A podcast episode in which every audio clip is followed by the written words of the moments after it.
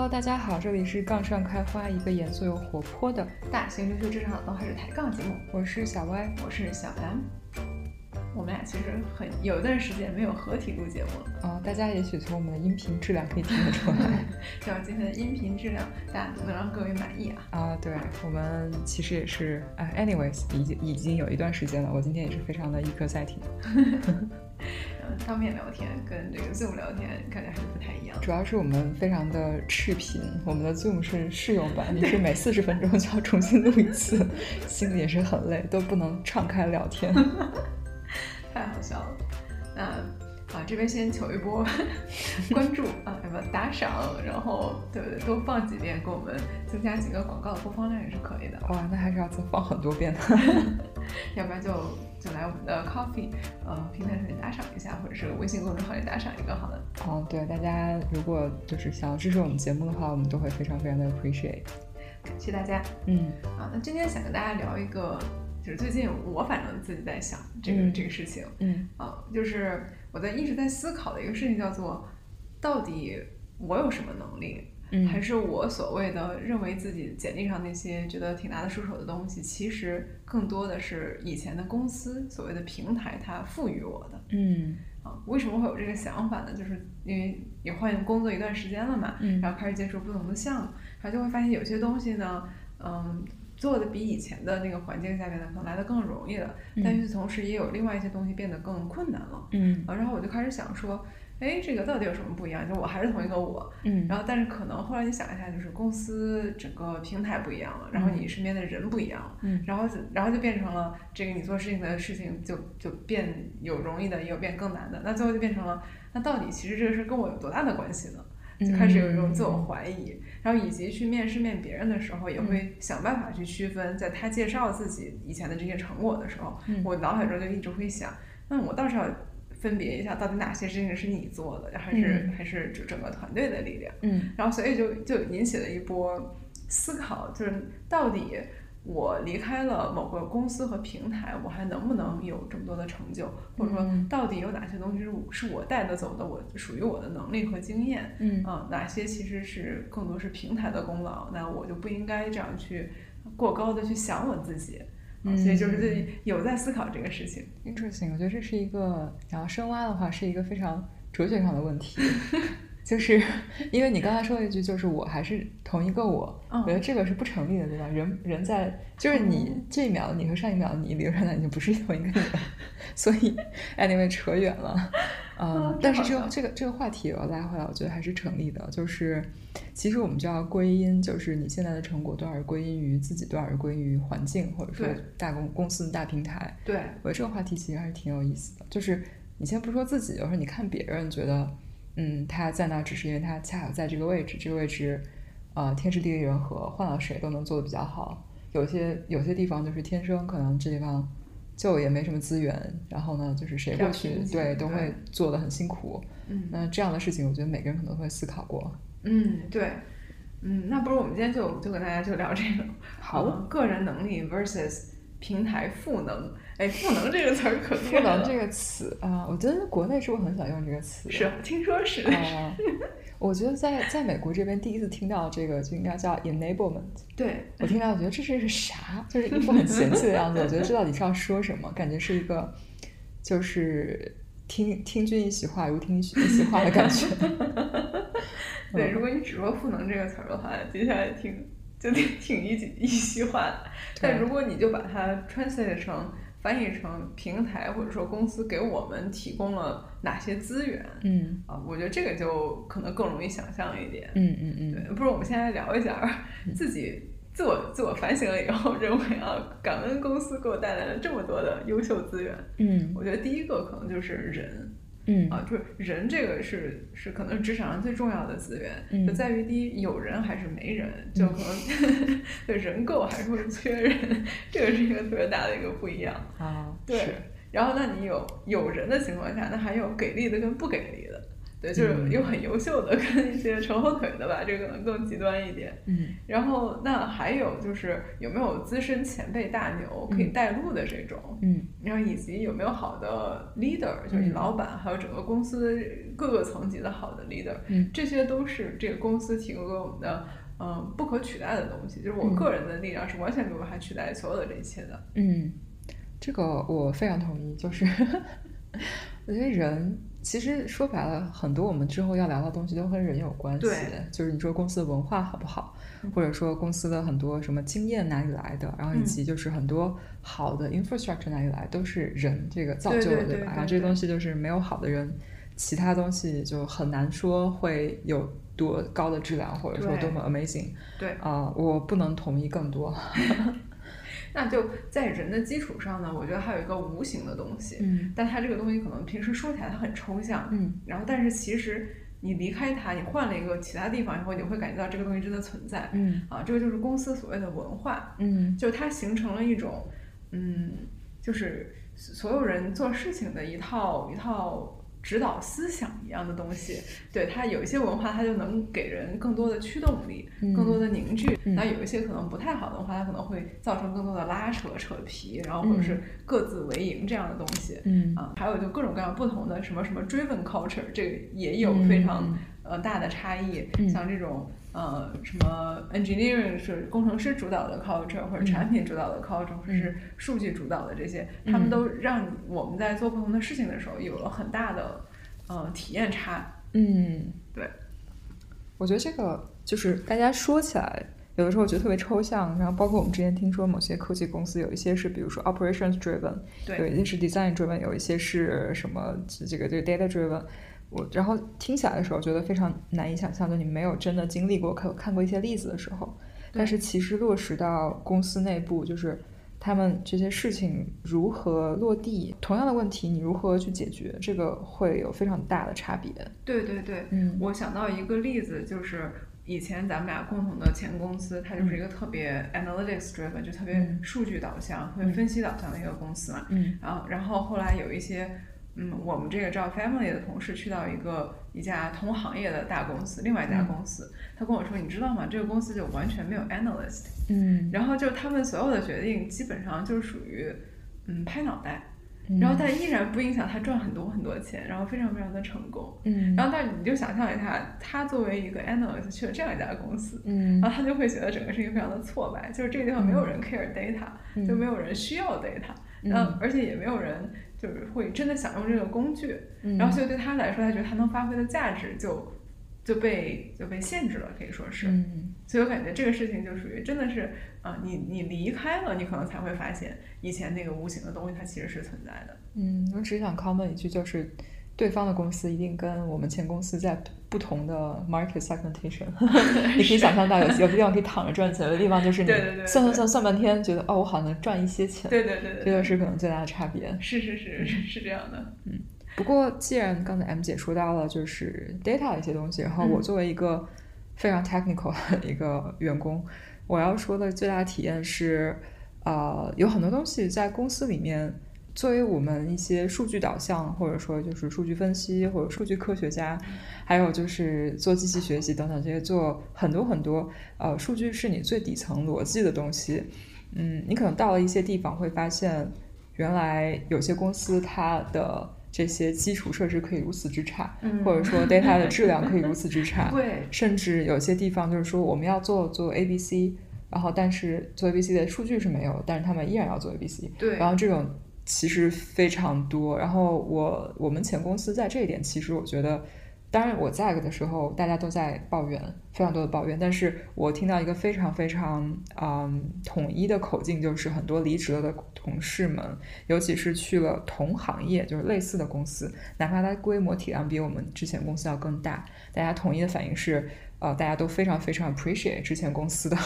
数据和这个数据的 infrastructure 做的有多好。对。呃，然后我觉得这个真的是，比如说建模或者像我们做这样的同类型的工作，真的是最珍贵的资源吧。嗯。因为你毕竟巧妇难为无米之炊。对。嗯，你最最简单的例子，如果你在这个 financial services industry，呃，你你现在再 fancy，有各种各样特别厉害的模型，但是你的公司可能只有十年、二十年的历史，你根本没有经历过前面几次大的 recession，那你现在要回测模型，基本没有办法回测，完全不知道会怎样。是的，嗯，或者说你要说啊，我们来做一下这个，做一个这个 causal inference，然后你发现你没有 experiments data，你所有的都是 observational data，然后你要怎么办？当然你有方法可以做，但是都是到这样的情况下，你发现哦，好像。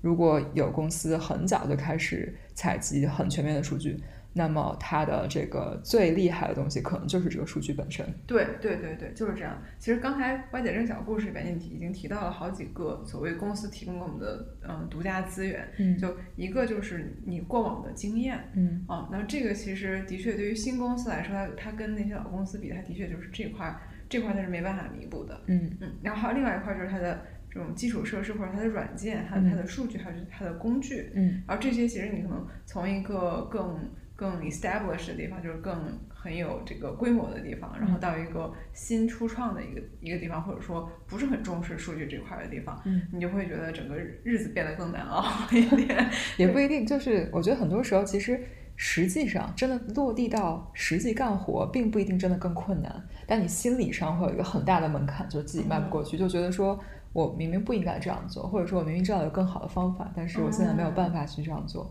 然后你可能就要做一些这个心理上的，就是我要抛下过去这些 standard，我要接受现实，就是要么没有这个数据，要么就是我要做一个我知道不是最好，但是我没有办法只能这样做的事情。对对对对对，是这样是这样。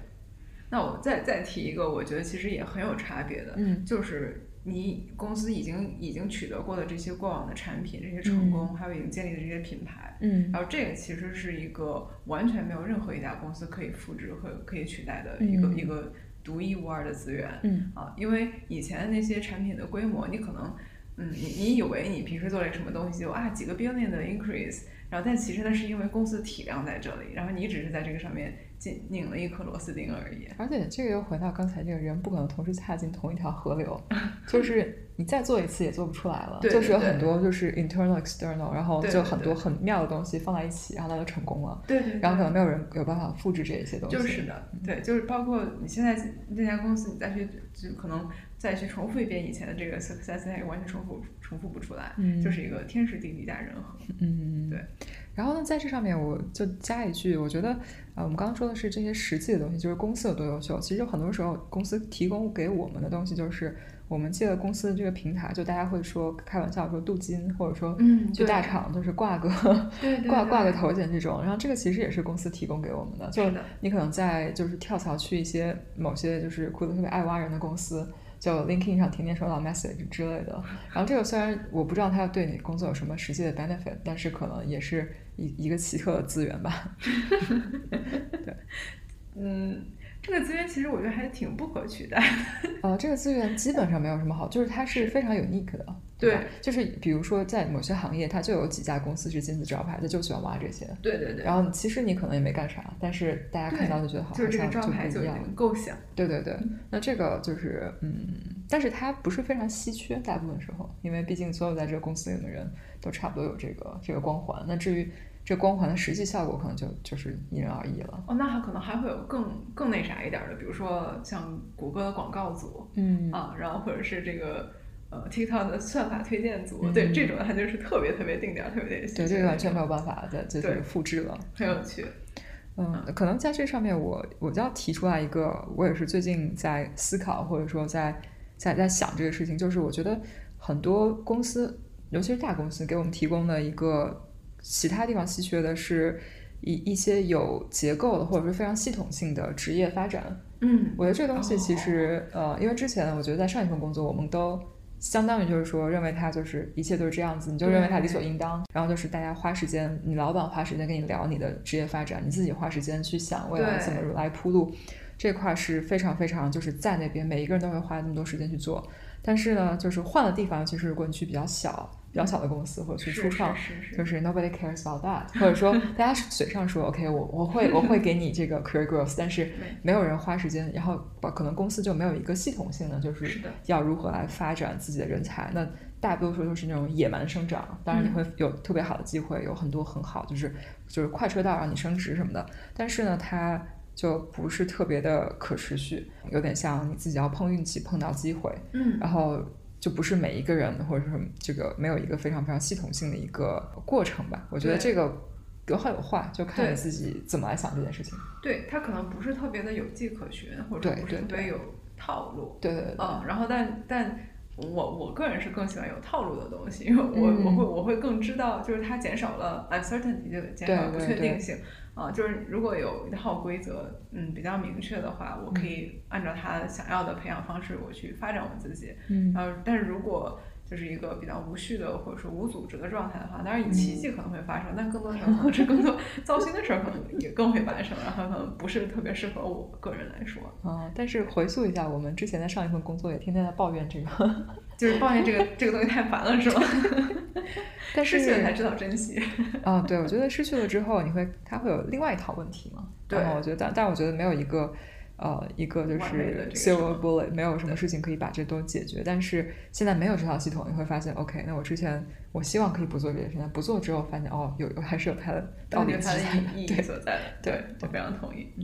嗯嗯，我还想再提一个，就是我现在这家公司让我觉得印象比较深刻啊，就是我觉得这个有没有钱 这件事情。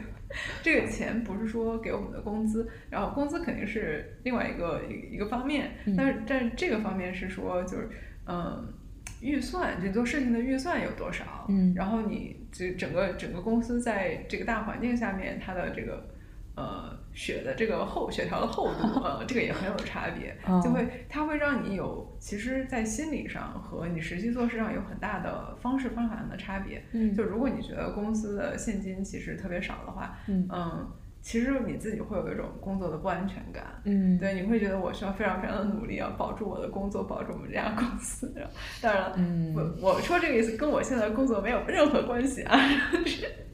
但 是，但是我觉得我。你是刚刚说的，我其实最近有在想一下，嗯，是吧？对，我觉得可能就是大环境不好，每个人都会想一想吧。对对对，嗯，对对，嗯。然后就其他还有这种就是做事情的预算，当然就是有很多公司就是像学习亚麻，然后对 frugality，然后就是 我觉得现在大大大部分公司都在学习亚麻的 frugality，连连那个 Meta 都是什么 the year of efficiency，对吧？哎呦，大家都在用各种各样的话来，但是说白了就是勒紧裤腰带，然后。这个好好好好好过冬，就是这么一个状态。太好笑了，嗯，对。但是这个在对于我们就是想搞出一番事业的人来说，对有钱跟没钱去支持我们做事情的，最后出来的效果肯定是差特别多的嘛。嗯啊，所以这个是一个大家可能不不要 take for granted，就公司的钱的确有在有的时候不是无尽的。嗯，那我再补充一个吧。我觉得可能刚才 M 姐说过一些，就是一部分公司的经验，但是我觉得。嗯，把它再上升一点，就是我觉得，呃，还有一个公司或平台给我们提供的是一些眼界。哦，这眼界就是可能经验也是一部分，另外一部部分就是之前犯过的错误和踩过的坑。是的。然后，那如果公司有很多这样子的话，就是你没有见过也听过，就没吃过猪肉，但也看过猪跑，就大概能犯什么样的错误。能有如何这个该该规避什么风险，这些可能都已经有人整理好，就等待你学习了。对。那如果你去一个很新的领域、很新的公司，它如果没有这样子，没有人见过这么多，大家都是在一个就是类似于在摸索着的话，那可能在这方面就会稍微有一些欠缺。嗯，非常非常的有道理。嗯，然后，但是 anyway 怎么说呢？我觉得我们刚刚提的很多东西，就是不同的公司可能。我我能想到有些公司可能全都可以给你提供，那这是非常优秀的。但是呢，有一些公司可能可能可以给你提供一些，或者是比较少。但是随着时间推移，公司当然会在慢慢的进化，嗯，它会就是有不同的阶段，嗯，然后可能到了某一个阶段，这些东西会会自然的自然的出现了，嗯，那么也就会就是在这个平台上得到的会越来越多，对。我们刚刚聊了一大堆这个公司提供给我们的东西，就一大堆这个公司感恩会一样的 发言总结一样的东西，呃，但其实并不是，并不是在说我们个人在这件事情里面不重要，我们只是想跟大家就是。提醒一下，平时我们身边拥有的这些资源，那那第一可能就是好好利用起来，对吧？就是我我不是单打独斗的，然后我也不是一个人在在黑暗中摸索的，对。我觉得有一些人可能确实是，但是如果是你的话，请你加油。这真的是有点难，但是但但是你的你你的回报会很高的，相信我。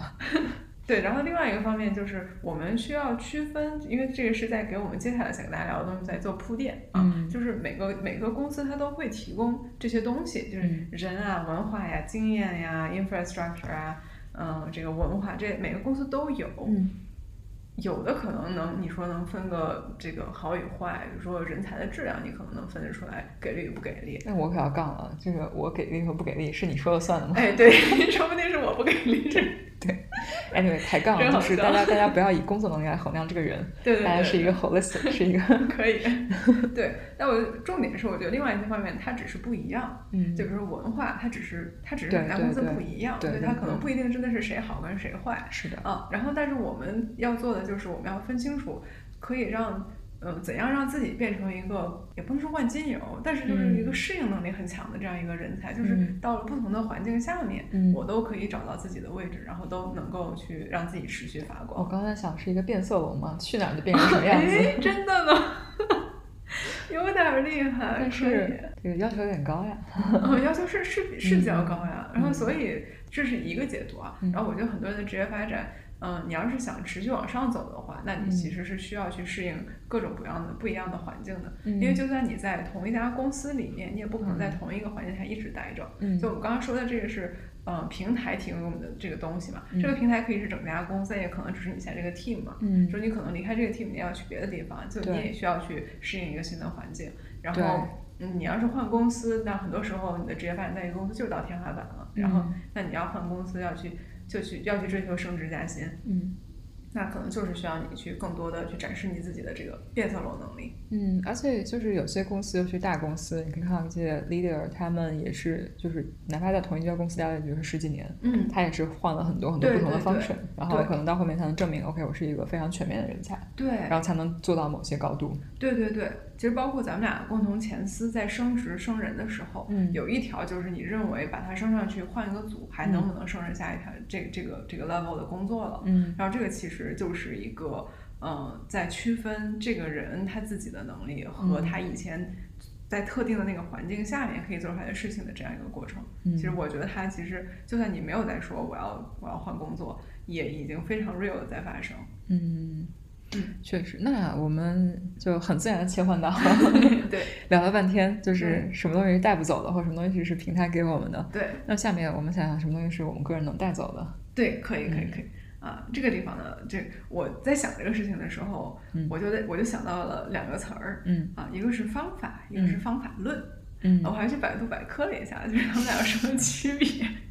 对。就我我后来自己想的话，我一会儿想听听歪姐怎么想。嗯，就是我觉得如果用一个类比的话，嗯，就是我认为，呃，我们在公司里边学到的东西或者说达成的东西，嗯，可以分三大类，嗯，然后一类是成果，嗯，一类是方法，嗯，还有一类是方法论，嗯，啊，那成果就是我做事情做出来的这个结果，嗯，比如说我要做一个蛋糕。那这个成果就是这个蛋糕，嗯，那方法就是我做事情的这个程序，嗯，啊，就是我蛋糕的这一个蛋糕的这个食谱，嗯，啊，这就是我做事情的方法，嗯，那方法论呢，就是我去学习或者说我总结出来烘焙的理论，嗯，啊，比如说食谱是我照着它一步一步来，我根本不需要理解我为什么要打这个东西打到这个程度，嗯，啊，我就可以做出来这个蛋糕，但是我方法论这个烘焙理论是告诉我说我应该选什么样的面粉，嗯，啊，如何打发奶油，什么样是什么硬。硬度，嗯。啊，然后用什么样的温度来烤我这个蛋糕，然后或者说要要要不要加水浴，然后之类的这些东西，嗯，这个我认为是方法论，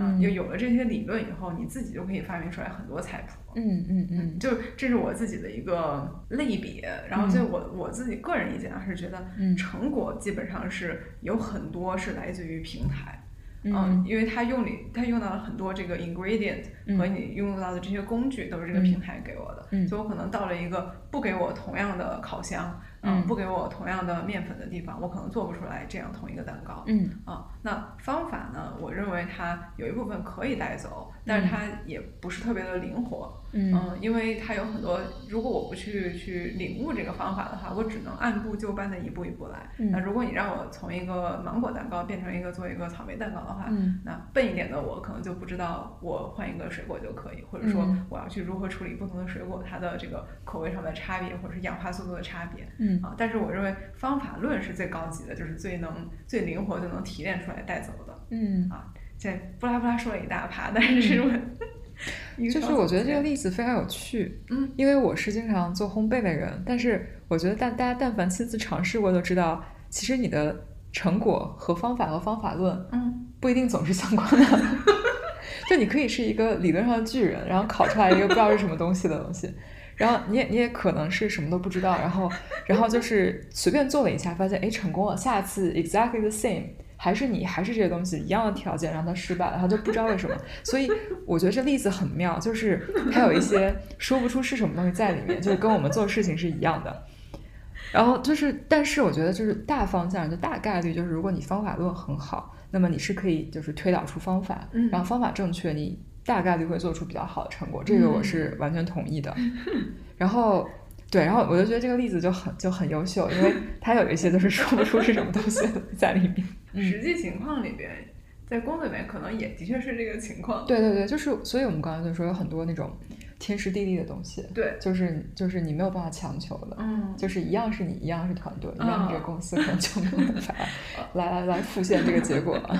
等于说可能还会有一些细节的东西，比如说当天的温度和湿度。对，所以我之前我之前就在想，就是在我看来有四个条件，就刚刚你已经说了，其中就是如果是做蛋糕的例子的话，ingredients 对吧？对配配方，你的这个原材料，我觉得这个就特别像公司给你提供，就是。工具平台，还有你你的人，这些东西都是就是你做蛋糕是必不可少的，这一定要有的。然后呢，第二个就是做做的这个人，对吧？操作者就是我。然后呢，觉得我这个我在里面，我觉得非常重要的是你是不是真的做过，是不是真懂了，这有有比较大的差别。对。然后第三个就是我觉得可能就是这些难以描述的东西，就是外部条件。然后像刚才我们说的这个室温，然后你有很多，比如说打发蛋白的时候，你这个碗是不是真的很干净，没有油等等这些，它会影响到你这个最后的 performance。那这个我觉得在公司里面就很像是一些，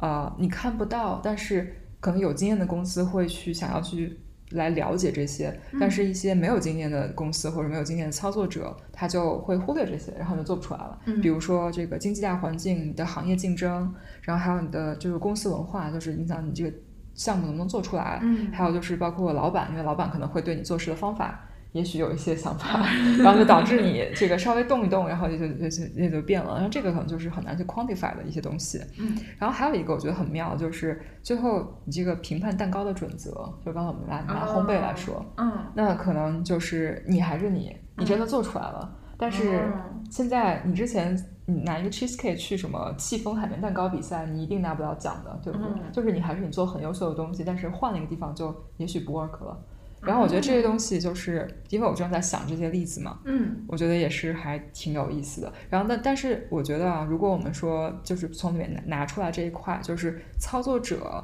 在设置里面就是所谓的我们能带走的，但是其实外部条件和评判蛋糕的标准这两个东西你没有办法控制，很多时候，但是。你有这个想法，你能去知道该观察什么，该如何理解，我觉得就已经很厉害了。对对对对，嗯，我觉得刚才关姐这个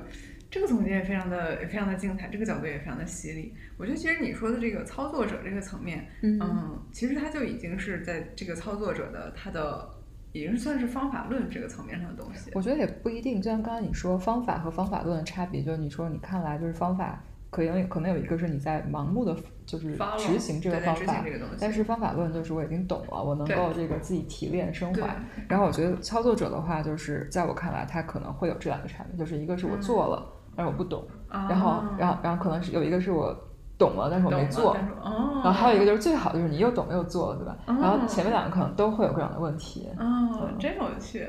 但是啊，就觉得还挺难的。对，嗯啊我。歪个楼想说，其实就是很多到了这个 manager 以上的人，基本上大家都只是懂方法论。我觉得懂方法论其实已经很难了，就是能够把一些东西、一些经经验总结、提炼，然后能够告诉下面的人没有经验的人说，OK，那这是你应该怎么做事情的方法。嗯，我觉得这个已经很难了。对。然后，但是如果只懂方法论，但是就比如说跟下面真正干活的人在技术上有一些脱节的话，我觉得可能会有一些问题。就是可能就变成了你曾经做过，但你不知道现在人要怎么做。对对对。然后你觉得要用你的方法，但其实那个方法已经跟现在的这个东西已经不 match 了，这可能是一个风险。对。但是这比不懂方法论要好。对，因为最因为更可怕的是。他做过，但他只懂方法，嗯，他就让手下的人按照他的方法来做，这个是是没有办法的，对，没错，嗯嗯，有点意思，嗯，我觉得主要是你这个例子讲讲的非常好，作为一个经常就是 经常遇到对经经常经常做蛋糕的人。因为我做东西有的时候会非常的随意，就是做一下量，因为没有秤，说啊量一下差不多了，或者说因为你掌握方法论啊，也没有什么方法论，就是我觉得它比例差不多就好。然后经常就有的时候经常碰运气，就是这次好了，嗯，然后我也不知道它为什么成功，我也不知道它就是哪里做的好，所以他没事。然后下一次就又又临时发挥一下，然后就失败了，然后就遇到各种各样奇怪的事情。哦，那不是，我觉得咱们俩在烘焙这件事情，就是我是严格。就是只只抄方法，然后你就是方法论那种。因为我记得咱俩有次做蛋糕的时候，我就说我要有一个食物秤，是那个菜谱说是三克，我就要称三克。然后，然后，然后也就说差不多不就是一勺吗？然后，然后，然后还有还有就是我当时说，嗯，这个菜谱上说要用香草精，然后，然后还是还是用柠檬汁之类的东西。然后，然后我就说好像没有柠檬汁，我想要去买。然后歪姐就说。哦，白醋不是也一样吗？哦哦，刚刚好像打蛋清，因为首先它只要加两三滴，哎对，就没有必要去买一大罐。对，但是你看，这就是方法跟方法论的巨大的差别。哦，其实你你如果再认真考虑一下，原因就是我比较懒，然后我也懒得去称，我也懒得去买。然后那可能就是我要接受，我可以接受这个结果不是特别完美这件事情，然后就就可以简单的就是跳过一些。听说懒是人类发展的第一动力。哦，我也听说过这个，就是如果大家每个人都很乐意洗衣服的话，就现在不会有洗衣机是吗？对，真有趣。嗯，那其实我们在这个面试的时候，大家很多时候讨论的是，嗯，或者自我介绍的基本上都会介绍自己的。成果啊，成果的这一趴，嗯，那我们在面试的时候会深挖，就会挖他，就会一直说，哎，你你说你做到这儿，嗯，实现这这一趴你是怎么做的？嗯嗯，然后呢，有时候还会再问一些其他的问题，就是去去，嗯，去分辨他到底懂的是只只知道这个成果，还是知道这个方法，还是有这个方法论？嗯，这个是我们在面试的时候经常做的一件事情。嗯嗯嗯，我觉得这个还挺有趣的，就我一个观察是。啊，虽然说成果大部分时候你是带不走的，但是你在面试的时候，这个东西是大家最看重的，就是只有这个能写到。对对，因为你说我在简历上写成方法论，好像也有点奇怪，而且大家都要说简历上的经验，你要把它这个这个 quantify，对，然后要写那个 impact，然后这东西就方法论好像很难去落地，或者说 quantify 这个东西。但是我觉得成果在简历上是一个，就类似于是你证明自己懂得方法和方法论的一个。一一个这个 proxy，一个近似，然后它有点像说它是你方法论或者方法落地的一个证明，嗯，就是呃，其实它也不是充分，也不是必要条件，但是呢，我有时候看说，如果你连成果都没有的话，我可不可以认为你就是不管是什么原因，你的方法可能没有 work，嗯，那有可能你你方法论非常好，但是也是有一些其他的问题在的。我觉得在简历上你写成果是一定要写的，这可能是最抓人眼球。那么面试的时候，我觉得像刚才 M 姐说的，面试官做的就是想找到证据，就是证明你这些你的成果真的是方法论的落地，而不是别人告诉你做什么。对对对，就是无脑的执行。然后这个我觉得还是挺有意思吧，就像你想象一下，就是你的面试官可能会问你。啊，如果你说我做了 A、B、C，那面试官可能会问你为什么做这些事情，然后这个其实就是对你的方法论的一个考虑，对吧？对。那最差的一个结果就是，哦，别人说要这样做，我老板给了我这个项目，等等等等这样的情况，没错。这可能就是说明你好像没有个人的想法，然后没有你自己的一套方法论，就是说我为什么要做这件事情。嗯，然后我觉得在面试的时候，我觉我自己的感觉啊，就是在问这种为什么，或者说。呃，讨论一下你的成果的时候，嗯，我觉得最差的两种情况，一种是就是如果你是一个小兵，你是一个 IC，然后你光顾着干活，干完了活就刚才说的就是我也不知道为什么要干这个，嗯，然后我也我也不知道他为什么成功，对，然后呢，这就是一个比较差的情况，对，然后第二种就是有一些 leader 就是沉迷于方法论，但是他其实没有产出，嗯，然后就是有一些 leader，我觉得就是那种到了一地方开始推他那自己那一套东西。他就是完全忽略了这个这个这个公司原有的文化和到底有什么 ingredients。刚刚我们说的，对，就很可能你的 ingredients 更完全不满足你这个推行这个方法论的条件，对，但你还是无脑在做你自己那一套。你认为 OK，我有能力，然后我的方法论是正确的，能做出好的结果，这也不一定。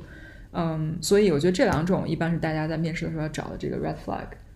对，嗯，非常同意。我我非刚才歪姐说话的时候就一直在点头。嗯，我觉得有的时候就大家。嗯，要把这个这个联系到自己平时的工作里面去。嗯，就如果我们工作的时候，我们都只是在执行，然后没有再去思考过为什么要做这件事情，以及现在我们做这个事情的方法是不是最好的方法。嗯，如果你不去思考这个的话，你就很难去提炼这个方法论。嗯，然后你就会一直变成一个被动被派活，然后被动只执行的这样一个人。那你这个就很难，嗯，向上级去证明你有这种自己能够真的独立解决新的问题的能力。嗯，那那你就可能。对我们的个个人职业发展，当然，如果你就是很满意现在这个状态的话，这是另外一码事儿啊。但但如果你是有这个往上呃爬一爬的这个心思，或者是多增长、多成长一下的心思的话，那这个肯定是呃需要去注重这个对方法论的这个总结的。然后你刚才说第二件事情，就是很多人他会带着自己原本的一套方法，嗯，然后过来生搬硬套，然后我就是要套这件事情，嗯。那如果还用烘焙的这个理论的话，那可能就是我拿原本一个就是一个非常非常会做 cheesecake 的人，然后现在来了一家嗯韩式这个 bakery 对吧？然后大家都是要做戚风蛋糕的，他就是说不行，我就让大家做 cheesecake。然后那第一就是你做不出来这个店想要的戚风蛋糕，然后第二嗯你可能跟你这个这个店的消费者群体也并不是很很很很 match 啊，那就是各个方面都不会都不会很成功。嗯，所以我们有的时候。在面试的时候会很注重去区分，就是我知道有一些 leader 他有他有这个方法，嗯，然后但是会很注重区分他是不是一个会因材施教、因地制宜的人，嗯，然后这个可能就是方法跟方法论一个很大的区别。嗯，我刚刚在想，那这个 leader 是不是也觉得自己带走了最重要的东西？啊，这是有可能。比如说有的公司它其实。就有些人他的方法论，他其实跟这个公司他又有非常有关系。嗯，比如说这个公司形成这个文化，嗯，其实就是他的这个方法论。我同意。啊，对。然后在从另外一个方面呢，就是这个东西，我觉得它也需要因材施教。比如说，比如说 Amazon，Amazon 很喜欢写 doc，嗯，啊，那这个其实你可以认为它是这个公司的文化，但是但是人从那里面出来以后，你学会这个，它其实是成了你的一个方法论。嗯。然后，但是如果你现在来到一个非常的 quantitative 的公司，这个公司特别特别注重数据的，然后特别特别注重这个数据。你可以把数据写进 doc 里。哎，对，你可以写进 doc 里面，然后但里面还会有很多的这个 visualization 的东西，就是它可能需要有些灵活的变通。就是我 Amazon 是写 doc，但它写 doc 的目的是为了让大家有一个更高效的沟通和这个合作方式。是。哦，那如果这个是你的目的，那这个其实才是方法论。然后其实你这样看的话，这个 doc 写 doc 本身它就成了一个方法。嗯，对。对，所以我觉得，呃，这个事情就是多想的话，就觉得很很妙。嗯，但是我我有一个小小的疑问，就是我觉得多想是非常非常 make sense 的。嗯。但是有的时候想一想，有的时候你会陷入一个状态，就是你觉得现在这个你工作的方式，或者现在有一些事情做事的方式，其实并不是最高效或者说最理想的。对。然后这种时候我们能够做什么呢？你可以改变它呀。嗯。但是有的时候我觉得很难呀。嗯，我觉得这个不同的公司的文化，它也它给人的这个赋能 也很不一样。比如说，嗯，我现在的公司，它就是属于他自己原本可能因为比较年轻，初创公司还没有形成特别强的自己的一套。嗯，做事情的文化或者是方法，嗯，然后那他其实就给了我们公司里面的人很多机会，嗯，就是你任何一个新来的或者已经在这儿的，你看到哪儿做谁做的事情，或者说哪哪种做事方法不够合理的话，你可以去提一套新的呀，然后如果你这套好的话，那大家就用你这套，嗯，然后那这就是这就是给大家一个机会，而且公司特别强调这种所谓的 leadership，就是这这也是你展示你的 leadership 和 ownership 的一个一个方式，嗯，啊，但是那也有其他的地方，就他可能。几十年、上百年形成了这么一套东西，那就是不想改。然后，那你来了以后，你就说不行，我就要推新的。嗯，而且你如果是一个特别 junior level 的话，可能嗯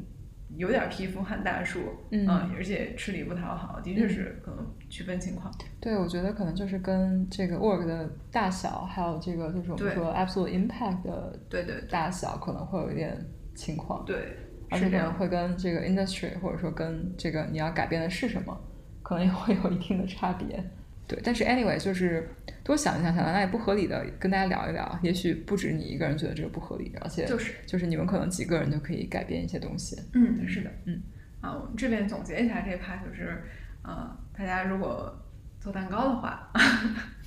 蛋糕固然好吃，对吧？这个菜谱好用，嗯啊，但如果你自己想要成为一个独立的烘焙师，嗯啊，能够去开自己的 蛋糕店的话，那 你就要，你就要你就要不止不只能死背死记硬背一个一个食谱啊，就是你要去总结自己的烘焙理论，啊，这样你可以去呃在各种不同的环境下面做出来不同不各种不同不同口味的蛋糕。嗯，好想吃蛋糕。我我刚刚就在想这个事情，就是它可能就是人和 Chat GPT 的差别。比如说 Chat GPT 会帮你写各种东西，它并不懂方法论，它只是饱览诗书。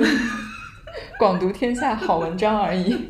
但是你写的东西是你自己的想法和方法论的一个总结，有道理。我不知道，然后我因为你刚刚说，如果你想开一个自己的烘焙店，然后你可能就要，然后我觉得也不一定，我就我就只做这一百种东西，我只要会做 一百种已经很多，对就可以了，对不对？然后我也在想，这可能也也跟我们就是又回到一开始我们铺垫的，就是。你是想要成为一个通才，然后让自己的路越走越宽，越走越往上，还是你给自己的职业发展有一个非常就是有一个比较开心、比较希望自己在这里就就已经很开心的一个状态，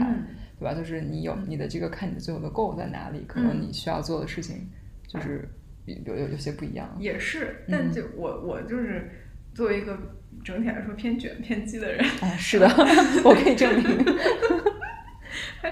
还行还行，嗯，我我的想法一直都是，就算你你自己愿意保持开心，保持不动，嗯，那环境不一定允许你这样子，嗯嗯嗯，对对对对对，就是你想要开店，但是，对，就我想要在这个店一直打工，但是，但如果就是市场口味变了，对吧？以前喜欢吃 cheesecake 的人现在不喜欢吃了，这个确实，那我就没有 business 了呀，确实会有这样一个可能，有一点未雨绸缪嘛，对吧？嗯嗯嗯。那刚刚聊了这么一大趴，我们来要不然范范跟大家提几个，就是我什么再给大家几个具体的例子，区分一下方法跟方法论。嗯，好呀。啊，让大家这个感受一下。嗯。啊，这这这个肯定只是几个例子，然后大家还会有更多的自己的总结哈。嗯嗯。我的一个观察就是，嗯，很多时候大家在一个公司里面待的很高兴，可能是因为我做了一个大项目，或者说有了很大的成果，然后在这个公司里面我能够升职加薪。啊，但是我觉得呢，就是在一个岗位上面干了一个大项目，它其实是它其实是偏成果跟方法，嗯，但是呃，这个方法论呢，其实是我能够抓得住重点，分得清主次，我还能争取到这些大项目，嗯，啊，这个才是方法论。嗯，就有可能我之前干了一个大项目，它是上天派给我的，对吧？上天分给了我一次，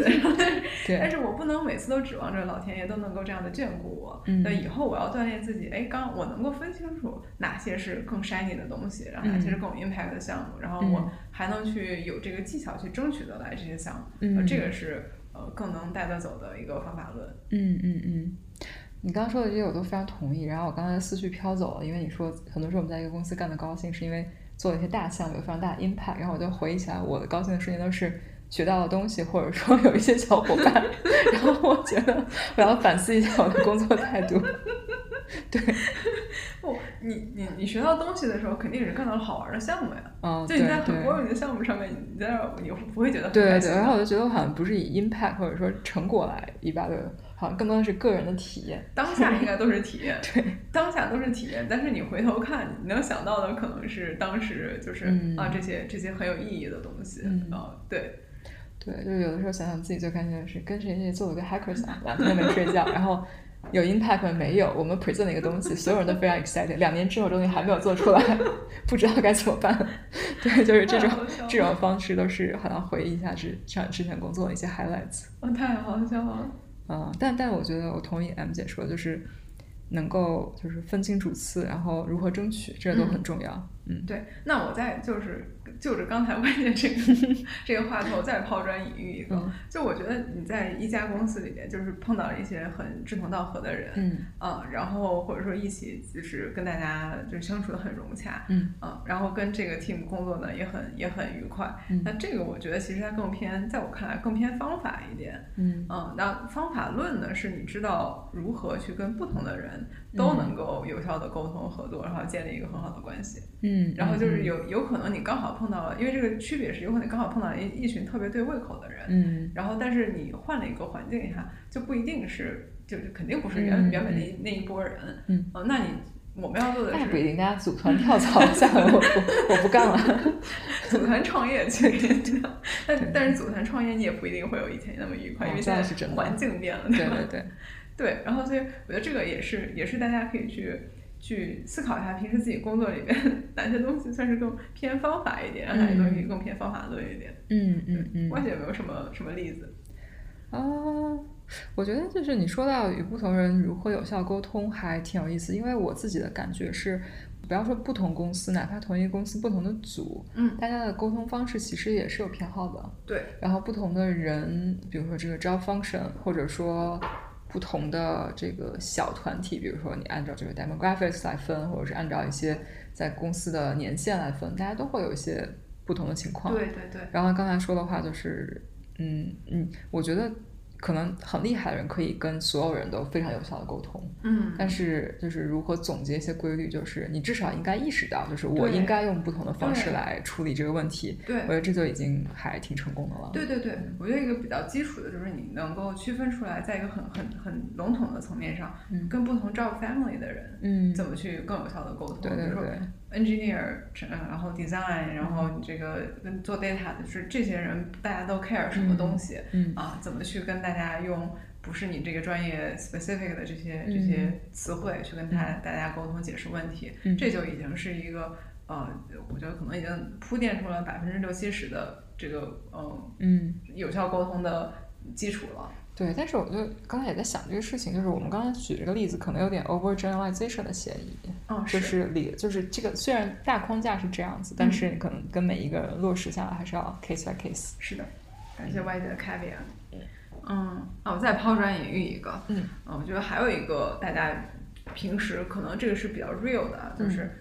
嗯，有时候我们会碰到特别对胃口的，或者说特别赏识自己的一个老板，嗯啊，或者说甚至说你可以说是抱大腿，然后抱他条大腿，然后跟着他就是干的也很开很高兴，升职加薪也都有，嗯。啊，但这个可能很多时候他其实也是一个运气，嗯，然后他我觉得所有的就是跟运气或者偶然的这个东西可能都更偏方法一点，就是在当时那个特定环境下面啊，你碰到了一个伯乐，嗯。啊，但是我们自己要做的就是要要如何去分辨伯乐，嗯，啊，如何找到伯乐。嗯，或者说，我就是这个分辨出来更什么样的环境更适合我自己，嗯。啊，而且还能够让不同的伯乐都看到我，啊，对我让一个伯乐认为我是千里马不够，然后就是我要让很多人都认为我是千里马，然后这样才是一个一套方法论，或者说它是一个更综合的一个能力，嗯，这个我觉得啊，大家就一定要呃从两个方面看啊，我刚才我刚刚可不是说一。一定要大家一味的去这个讨好老板，然后还有一方面是也要分清楚自己适合什么样的一个环境和什么样的一个老板，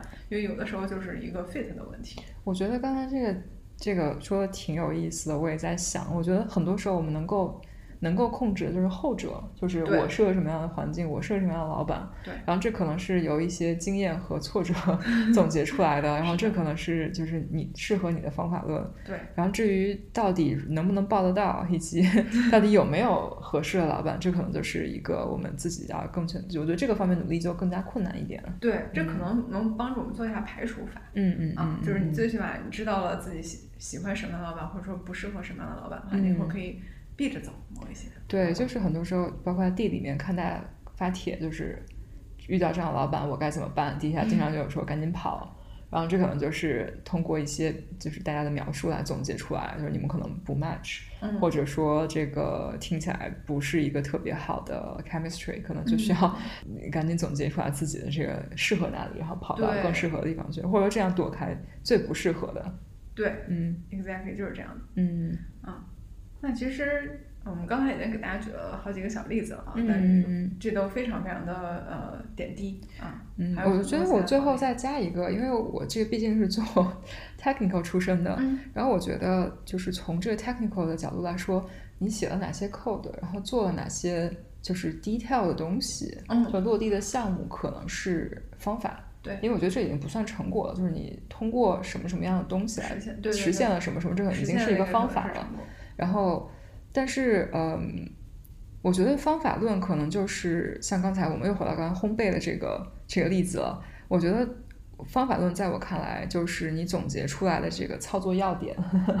就是因为我我自己有的时候看菜谱，然后因为我做的时候有时候乱做，然后不跟他那样做，然后有因为比如说我一直没有称，我就就是每次就是用量，就是或者说挨报一下什么东西。然后我就会根据这次的结果给自己加一些 notes，就是他成功了，我觉得是为什么？他失败了，我觉得可能是因为哪里哪里有问题，下次要怎么办？然后落实到项目上，就是你可能就是你这样做做完了，过程中遇到了哪些问题，然后你是如何解决的？然后这可能是这个 technical 的，就是我这个非常非常 detail 的一些什么呃软件或者说环境哪些问题，也有可能是非常软的，比如说。在我在跟团队合作的时候，或者说我在推项目的时候遇到哪些阻力？对，然后包括我们刚刚讲过的一些 caveat，就你一开始来就是 scoping 的时候没有没有遇到，但是最后真正做的时候遇到了一些一开始没有想到的问题。嗯，那这些东西总结下来就会给你一个反馈，就是如果我再要解决一次类似的问题，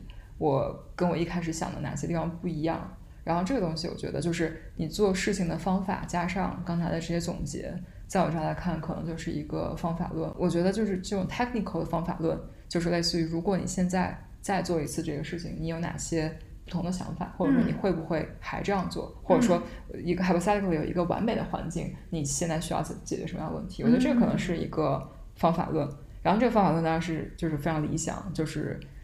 大多数公司不会给你这些东西，然后那那这个时候就回到刚才 M 姐说的第一条，就是你要分清主次，对吧？那你现在有了做这个事情的方法论，那么你如果很真的很懂，那么在没有给你足够的 ingredients 的情况下，你知道哪些东西是必不可少的，那就是不会浪费时间去在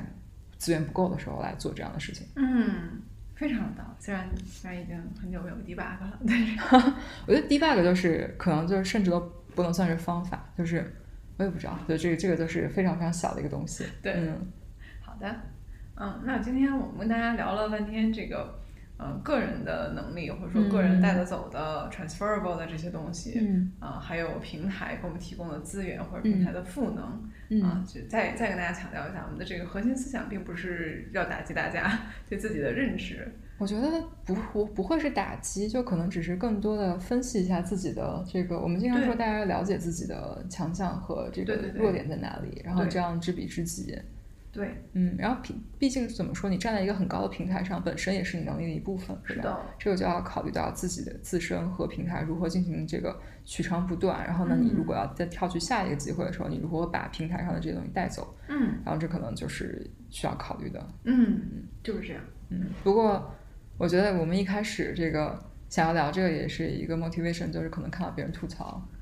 吐槽这个吐槽 分不清自己的是几斤几两，就是自己自己可能站在巨人肩膀上，但没有 appreciate 这个高度。对，嗯，我觉得还有一个很 real 的表现是很残酷的一件事情，就是很多人在离开大平台，然后到其他地方会发现是水土不服啦，或者是你做的没有以前那么优秀。其实，其实在这个呃 MBA 的课本里面有很多这样失败的例子，然后比如说。比如说之前我刚在搜，呃，你知你知道 J C Penny 换 C E O 失败的事情？哦，我好像知道，他好像想要推什么 online 还是要推什么，然后失败了。对对对，就是他这个背背景呢，就是这个人他之前在 Target 还有呃 Apple 都非常的成功啊，然后后来 J C Penny 呢就把他挖过来，J C Penny 是美国的一家这种百货公司吧，但他的客户群体跟前两个对他就非常不一样，对，而且 J C Penny 它的。嗯，他自己的理论就是他自己的成功的这套呃模式是打折啊，然后他完全吸引住一批完全被打折的乐趣所所驱动的一些消费者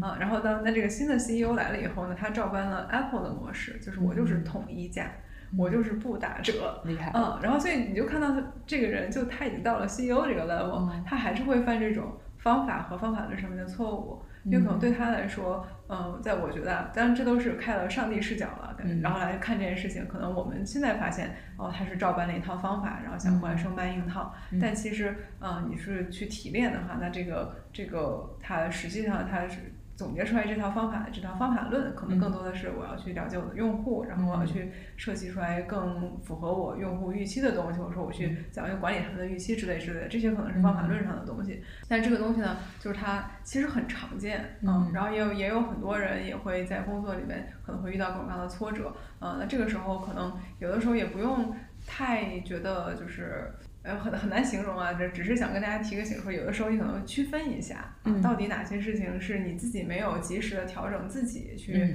呃适应新的这个环境和平台，呃，还是哪些事情真的是平台亏待了你？嗯，我觉得大家心情好的时候听听我们说的这个，心情不好的时候就记住一句话，就是所有的成功都是你自己优秀，就是所有的不好都是平台不对。就是怎么说安慰自己一下，就是心情不好的时候就想一想，就是不是说。所有成功的人士都觉得他的成功跟自己的努力有关，说是这么说也没错。对，毕竟努力找到这份工作，努力收 up 了。对，我觉得大大家都会有这个什么 survivor bias，对吧？就是觉得我成功了，就是 anyway，我觉得这个不重要。嗯嗯，可以的。嗯，啊，今天是人间清醒的一期啊。嗯，还还行。我觉得我们聊了这么多，现在我心中就是我们俩聊了一大堆方法论。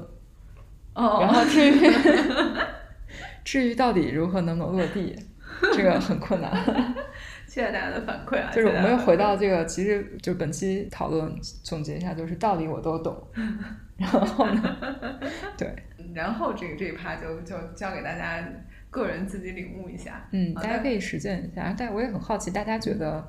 就是你能带走或不能带走的还有些什么东西？嗯嗯，对，因为每个公司我觉得还是挺不一样的。对。其实你刚才在说这个的时候，我我就在想说我自己做了哪些方法或方法论的事情。嗯。啊，比如说我自己就是就举刚才这个 Amazon 写 Doc 的这个例子。嗯。我刚从前公司跳到现在这家公司的时候呢，我是带了前公司喜欢写 PPT 的这个习惯来的。嗯。那现在回头看的这其实是一套方法，对吧？就是我 PPT 是为了让大家能够更好的。呃，感受这个数据，嗯啊，然后但其实呢，这又不是唯一的一个方法，嗯啊，那后来呢，我来了以后发现这边的人喜欢写 doc，然后呃，一开始的时候我觉得，哎，写 dog 不利于我这个 visualize 或可视化我的数据，嗯啊，但是后来尝试以后发现写 dog 真的太轻松了，就是对，我觉得 doc 就是。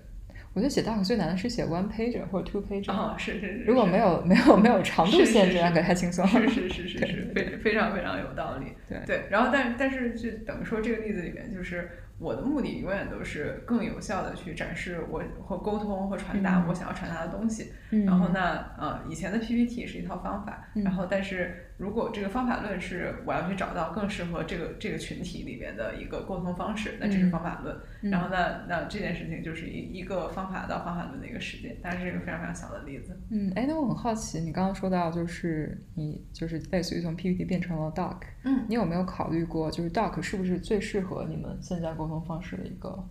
一个方法。对，我觉得这个事情我也一直在想，就包括你写 doc，我自己写 doc，那那个水平也是在进步的。嗯，就是以前像像就像你说，最难的是写 one pager 或者 two pager，嗯，然后以前可能动不动我写个三四页，然后现在我就是想。总结，然后怎么把它就是精炼、精炼再精炼，而且你这个 doc 写完了以后，你怎么去让大家去用这个 doc，也很有也有很多不同的差别。啊。以前可能大家喜欢发邮件，然后现在就发现，哎，我就把它变成一个呃，就是 Slack，然后 Slack 里边，然后大家所有人那个可以用 check mark 就表示他已经读过了，嗯。啊，然后这样我也也更容易我去追踪。其实就是这些东西都有在慢慢的进化，然后但是最后呢，你要说真是提炼这个方法论，这个方法论其实就是我永远都是要去找。最有效、最高效的让大家沟通的方式，嗯，然后在如果在这个下面的话，呃，那可能其他的方法论是在于我可以去试不同的东西，然后就是 test 呃或 A/B testing mindset 这些 东西，这可以算是勉强算是它一个方法论，嗯，然后它最后它这个实践的这个